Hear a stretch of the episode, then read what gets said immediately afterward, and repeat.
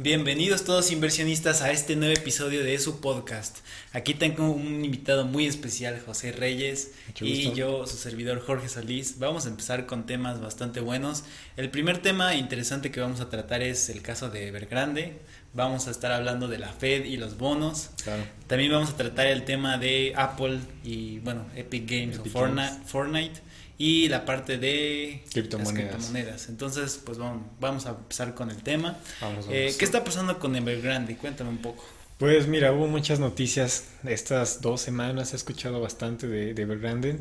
Eh, la primera de ellas es que eh, no tiene liquidez.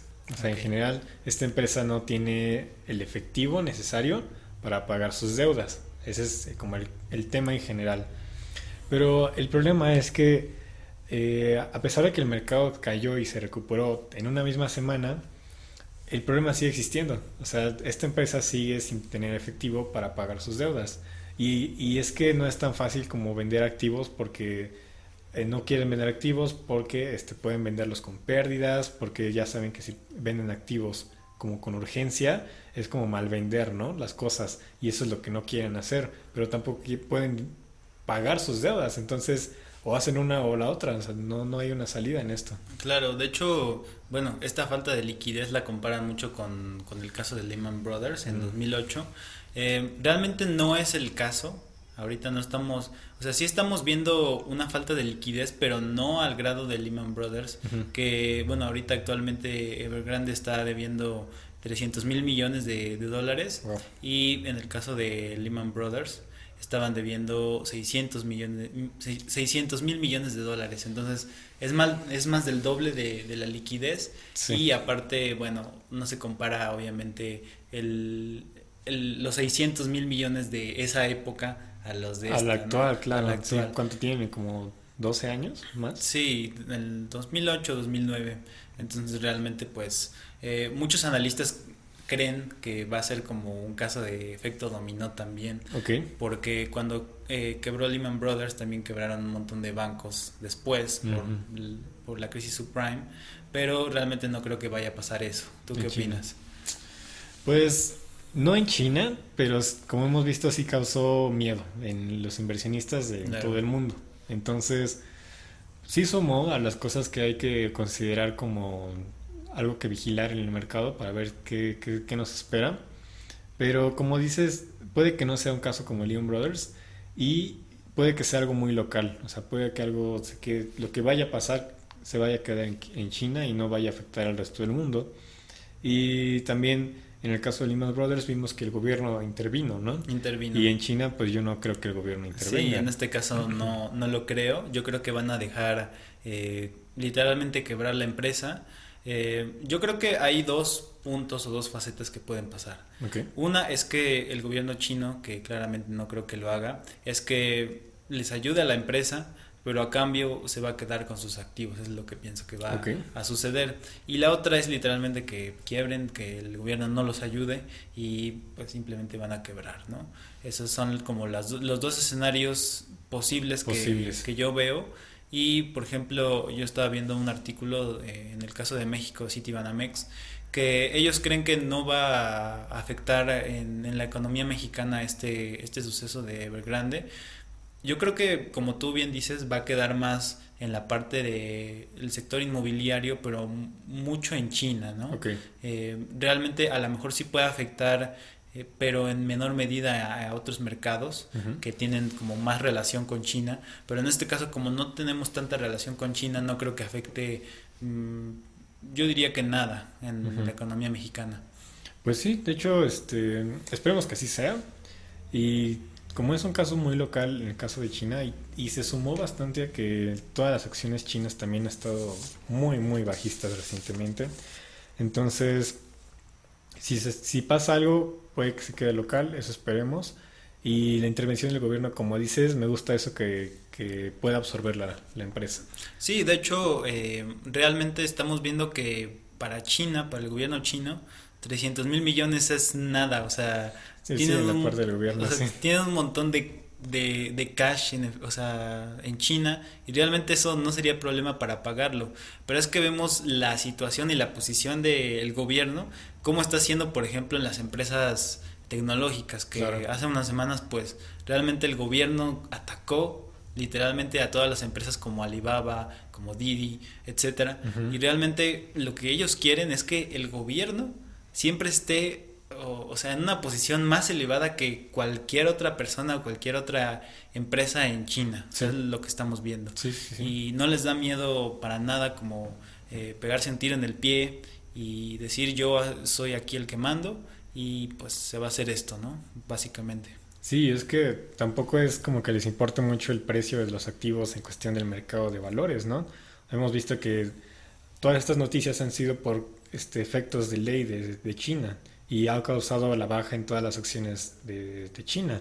Pero es, es, que no es como que se limiten porque no va a caer el mercado, va a afectar la empresa, no. O sea, estos quieren sus leyes como las necesitan, como las quieren y no importa lo que pase en cuestión del mercado de especulación, o sea, es completamente aparte, no, no tienen interés en eso, a menos que pues puedan absorberlas, ¿no? Que tengan más control sobre ellas. yo creo que es lo que más quieren. Claro, y de hecho, eh, bueno, el caso de Evergrande es eh, el ejemplo perfecto de cómo no ocupar la deuda, porque realmente ellos empezaron a, a, pedir un montón de préstamos, bonos, todo eso, y pues qué es lo que estamos viendo, ¿no? Realmente hasta creo que los mismos empleados de, de Evergrande les estaban prestando a, la misma empresa para que pudieran hacer más desarrollos inmobiliarios.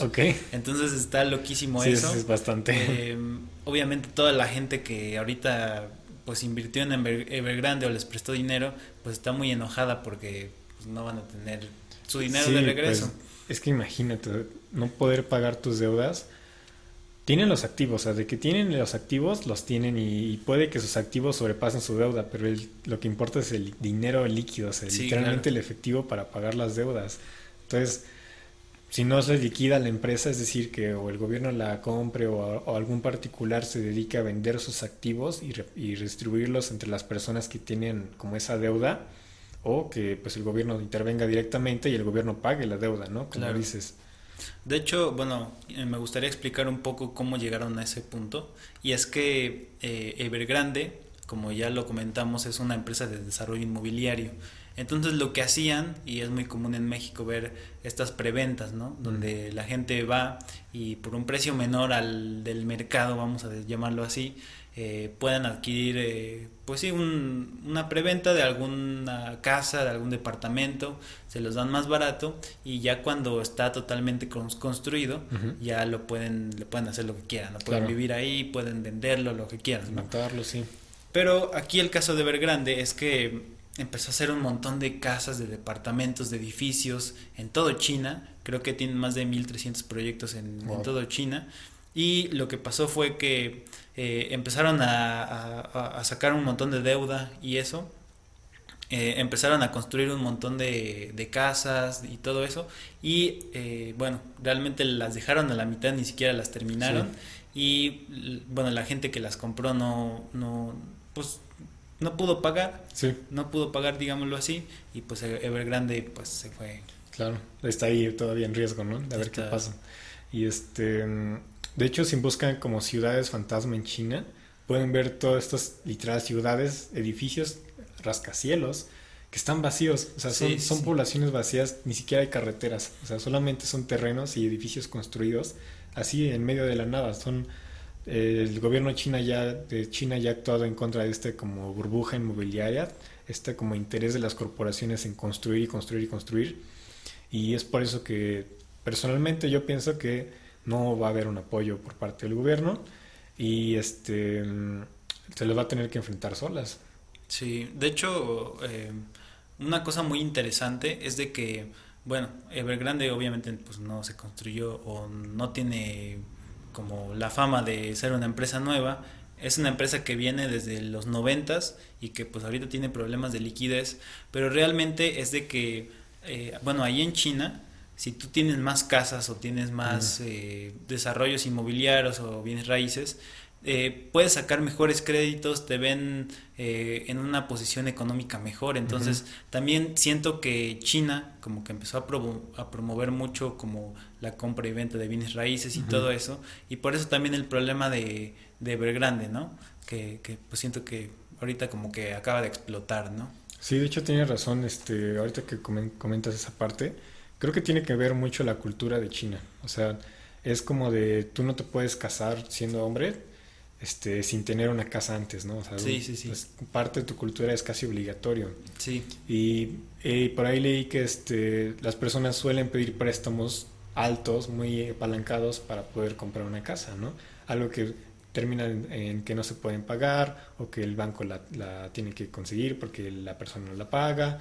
Situaciones que ponen a los consumidores pues en bastante riesgo, pero todo es por, por la cultura, como dices, o sea, todo es por parte de la vida que se vive en, en China y cómo están acostumbrados a, a, sus propias tradiciones. Claro, y de hecho es un poco raro porque Evergrande mmm, pareciera que mm, algunos dicen que hasta malgastaron la deuda porque, bueno, podemos ver que también no solamente tiene desarrollo inmobiliario, sino empresas, por ejemplo, de vehículos eléctricos, de parques, de incluso creo que tienen una embotelladora, algo así loquísimo. Eh, nada relacionado, ¿no? Nada de relacionado, tienen equipo de fútbol, entonces, mm, o sea, sí se encuentran como en esa parte de diversificación, pero pues ahorita con el problema que tienen, pues... No creo que sea un enfoque, ¿no? No, no creo que sea un enfoque tan tan chido el que tienen. Pues sí, eso es lo que está pasando. Pues bueno, también aparte de lo de China tenemos la cuestión de la Fed de esta semana. Pues mira, la Fed creo que fue el día jueves o el viernes, dio un anuncio, un anuncio que muchos esperaban, que no, no cumplió las expectativas de, los, de las personas. Claro. Ahorita hay mucha especulación, se dice que en, va a ser en estos meses, en noviembre, primero se va a anunciar información sobre eh, el tapering. Eh, ¿qué, era el tapering? El tapering básicamente, bueno, para los que no sepan, es como disminuir esa compra o estímulo de, de la Fed, ¿no? Básicamente, como que em, si el gobierno deja de comprar bonos, dejan de, de estimular básicamente la economía para que eh, bueno, básicamente esto lo hacen para que no haya como volatilidad. Sí. eso es lo que es el tapering. Sí, claro. Y, eso es lo que querían. Eh, les especula que eh, vayan a reducir el tapering comenzando diciembre de este año. Se espera también que suban las tasas de intereses del diciembre, pero para el próximo año, 2022. Y también se espera que se reduzca la compra de activos por parte de la Fed por 15 billones de dólares. Es decir, ahorita están comprando 120 billones por mes, que es muchísimo, billones y luego van a reducir 15 billones. Sigue siendo mucho dinero, sigue siendo bastante liquidez. Eso es bueno para el mercado porque eh, indica que todavía puede haber un momento bullish hasta que ya se termine completamente el quantitative easing. Sí. Pero este, bueno, ese spike que vimos apenas, esa subida en la tasa de interés de, de los bonos de 10 años, nos indica eso, ¿no? O vimos que cuando suben las tasas de los bonos es porque baja el precio del activo de los bonos. Cuando baja es porque el mercado está ajustándose a que el comprador principal, que ahorita es la Fed, va a dejar de comprar. Claro. Entonces sube la tasa de interés, baja el, precio de los bonos. Y de hecho eso es como más atractivo para los inversionistas que están como en algo más volátil y pues lo, lo pasan algo como más seguro, por así decirlo, ¿no? Es lo que está pasando. De hecho, eh, bueno, los bonos subieron 1.45%, ese es el, el dato. Y como tú dices bien, en diciembre, ¿verdad? Del 2022, van a hacer ese ajuste. De tasas de interés. De, de tipo, sí. Bueno, pues es lo que está pasando. Y ahora, eh, ¿qué opinas acerca de las criptos? ¿Por qué cayeron? Realmente esta semana vimos cómo, cómo cayeron pues, la mayoría de criptos, ¿no? Incluso Bitcoin, Ethereum, eh, la mayoría de mi portafolio, por ejemplo, fue, o sea, cayó un montón. Eh, ¿qué, ¿Qué pasó ahí? Pues mira, yo creo que toda esta semana fue muy volátil. Yo creo que fue por la parte de Evergrande que vimos. Y otros factores también de miedo. O sea, también hablando de China otra vez, este anunciaron que prohibieron las criptomonedas. también. Ya lo habían hecho, otra vez un anuncio similar. Eh, pero este anuncio fue muy específico porque decían que prohíban, prohibían trading o especulación con criptomonedas. Es decir, que los exchange, por ejemplo, Binance o Huobi, no sé si ubicas Huobi, creo que es una empresa coreana, una asiática exchange dedicada al mismo mercado. Sí. Pero el caso es que todas las que radican en China o operaban en China ya no lo pueden hacer, están prohibidas. Entonces, esa prohibición hace que estas personas huyan literalmente de China a operar en otros países. Y eso causa también miedo en los inversores, tienen que liquidar sus posiciones y pues cae el mercado. Bueno, pero eh, como lo decíamos en el podcast anterior, realmente pues la gente que está sacando de ahí su dinero, o sea, lo tiene que poner en algo en y, otro activo. y obviamente tiene que, que subir, ¿no? O sea, yo creo que es buen momento para comprar. Claro. Eh, realmente, pues, como te digo, o sea, eh, es tan bajo ahorita, está como no podríamos decir en bajos históricos, pero sí hay una bajada bastante eh, aproximadamente del 9%, que aquí hay algo interesante, que cayó el 9%, desaparecieron 250 250 mil millones de dólares, que es muy similar a lo que desapareció en Evergrande, o sea, eh, bueno, tiene ahí una diferencia de 50 mil millones de dólares, pero pues realmente nada más esa caída por Evergrande eh, digamos que duplicó o desapareció el dinero en cripto. O sea, la y, magnitud. Y de eso no están hablando. Eh, realmente si hubiera una crisis hubiera sido por eso y no por Evergrande, que realmente Evergrande eh, los inversionistas estaban pues muy asustados de lo que estaba pasando, pero ¿sabes por qué? Porque siento que hay un montón de noticias eh, no podría decir que son falsas, pero sí que son noticias de que, ah, es que el mercado va a bajar, ah, es que la economía este, va a bajar mucho, está pasando lo mismo que del 2008, y qué está pasando que eh, muchos fondos de inversión que no estaban invirtiendo en cripto y quieren invertir, lo que van a hacer es empezar a comprar. Y eso es como una estrategia de, de, del dinero que, que, quieren invertir para cripto, ¿no? Sí, sí, suena Suena lógico porque estos fondos de inversión o instituciones ya lo llevan haciendo desde hace tiempo. O sea, esta parte de criptomonedas es un nuevo activo, pero ya lo han hecho en otros activos, en mercado de valores, acciones. Aprovechan este como sentimiento del mercado general que obtuvimos, por ejemplo, fue muy bajista, muy bearish, y, en una semana se recupera y otra vez normales bulls, ¿no? Entonces, como dices, aprovechan estas caídas, inclusive las generan para empezar a comprar, entrar en el mercado y hasta pueden poner nuevo, eh, noticias positivas, ¿no? Sí, de hecho, eh, si, o sea, si buscas noticias ahorita de Evergrande, de las criptos, dicen, no, es que las criptomonedas acaban de caer por Evergrande. Pero realmente siento que es un juego de, del smart money, del, de los peces gordos que quieren aprovecharse de esa noticia para poder sacar o sea, para comprar más bajo y tener mejor rentabilidad. Es como comprar con descuento, ¿no?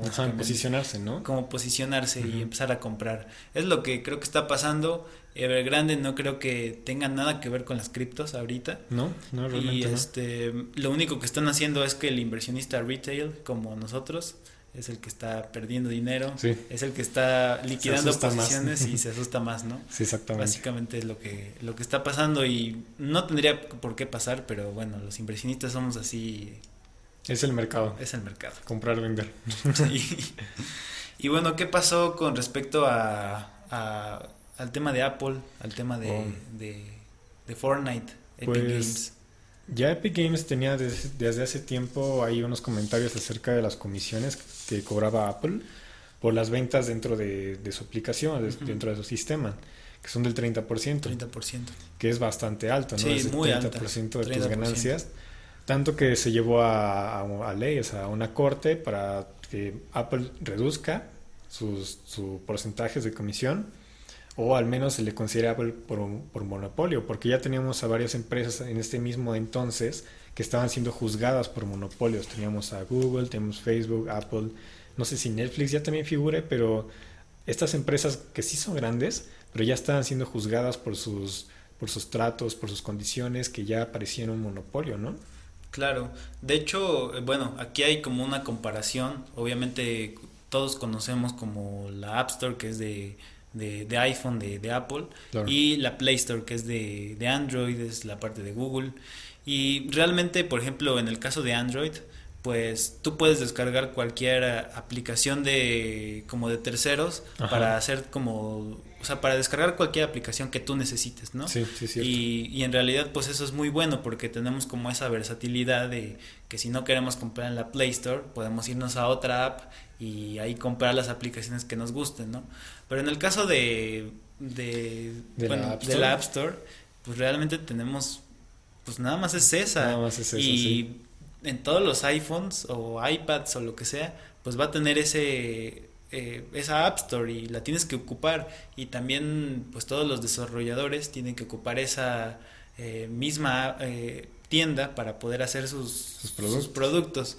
y realmente lo que ahorita está como como en demanda es que pues Epic Games que es el desarrollador de Fortnite pues no quiere pagar esa esa tarifa o esa, esa comisión del 30%, tan alta, porque realmente sí es, alta. ¿eh? Sí, sí es, bastante alta. Eh, yo tengo el dato de que a las empresas que facturan más de un millón de dólares les está cobrando el 30%, que realmente, vamos a decirlo así, es la minoría de empresas. Son muy pocas las que facturan menos de un, más de un millón de dólares, perdón. Y las que facturan menos de un millón de dólares les está quitando el 15%. Ok, sigue siendo bastante. sigue, siendo, bastante pero sí realmente, bueno, en lo personal yo, yo creo que no es un monopolio. ¿Por qué? Porque Apple se ha ganado, eh, digámoslo así, el corazón del, de los clientes a la hora de comprar un dispositivo, ¿no? Sí, es la experiencia. La experiencia y realmente eh, a lo mejor Apple mm, no es un monopolio por, por eso mismo, ¿no? Eso es lo que yo pienso. Pues sí, realmente, como todas las empresas han ganado sus, sus consumidores, sus clientes, es verdad que Apple y Google tienen, si no todo el mercado, la mayoría del mercado en, cuestión de tienda y de aplicaciones. Y eso es casi un monopolio. O sea, un monopolio es como el único proveedor de un servicio. Y solamente existen dos de un servicio, que es tiendas o apps en, en tu dispositivo móvil, ¿no? Claro. Entonces, pues se puede decir que sí es un monopolio, pero es que también quién da los servicios, o sea, tampoco hay otra empresa que esté dispuesta a posicionarse a tal nivel o se ha logrado posicionar a tal nivel para competir. Tal vez lo que falta son esas empresas dispuestas a competir, ¿no? Claro. De hecho, igualmente, pues la, la demanda esta de Epic Games contra Apple empieza porque Epic Games puso en uno de sus desarrollos eh, un link o como una descripción de que ellos podían pagar menos si lo hacían desde su pasarela de pagos, vamos a ah, decirlo así. Entonces como que ahí surgió como la pelea, realmente Apple no le gustó eso, Epic Games está en contra y pues ahí sucedió esta, esta demanda. Y creo que ya no están sus aplicaciones, ¿verdad? Fortnite. No, me parece que ya no están, ya las quitaron, las retiraron, de, la, de la App Store. Wow. Pues imagínate. Sí, pero de hecho se me hace un poco extraño que, por ejemplo, Fortnite, que es el que tiene mayor margen en sus productos porque venden productos digitales, venden, mm, eh, por ejemplo, ¿qué venden en el Fortnite, no? Venden skins, este, venden animaciones, animaciones, sonidos. Y pues realmente eso pues tiene un margen enorme. Sí, porque, ¿cuál es, cuál es, ¿cuánto inviertes en eso y cuánto ganas? Exacto. Y, por ejemplo, eh, el caso de Spotify, ¿no? Que también es una plataforma que está en la App Store que realmente también, aparte de, de tener o de generar ese 30% que le está quitando Apple, tiene que pagarle a, pues, a los cantantes, eh, todos los derechos y todo eso. Y pues se hace, es un margen mucho más pequeño, ¿no? Que el de Epic Games. Comparación, sí. A comparación. Entonces, por ejemplo, Spotify no dijo nada. Y el que como que dijo o puso la mano dura fue eh, Epic Games, en este caso. Yo creo que le faltó más apoyo si más empresas hubieran apoyado a Epic Games, puede que hubiera ganado la demanda. Pero me sorprendió que no lo apoyaran porque cuántas otras empresas grandes, como dices, minorías, pero que están ahí, eh, les quitan ese porcentaje, 30% de sus ganancias, pero no dijeron nada. Nada, nada, nada. Es que esa es la jugada de Apple. La jugada fue que a todos, o sea, a la gran mayoría que son o que facturan menos de un millón, eh, pues les cobran nada más el 15%, entonces digamos que ese, ese, esa mayoría de... Los mantuvo ahí. Los mantuvo como de su lado. Y a, la, y a la minoría, que son los que facturan más de un millón, son los que se están quejando por el 30%, que pues digo, estoy de acuerdo, o sea, 30% es mucho. Sí, es, un demasiado. es un impuesto. Es un impuesto y es demasiado. Eh, de hecho, pues yo pensaría que lo mejor que se puede hacer es que Apple deje a incluso al usuario que vaya o que haya algún botón o algo así que lo lleve a la, pasarela de pago del desarrollador y que, de, ahí mismo pues pueda pagar, ¿no? Sí, o reducir las, las comisiones. O reducirlas. Porque Bueno, si lo ves en la parte como de sistemas y automatización, igual puede ser un poquito complicado, ¿no? De que tú puedes pagar aquí o también aquí, pero tienes que hacer esto y salirte y entrar. Sí, sí. Todo lo, como es Apple, como dices, es la experiencia del usuario, que todo es muy fácil, digamos, todo es muy sencillo. Puedes pagar con tu huella dactilar, conectas tus tarjetas de crédito súper sencillo, directo.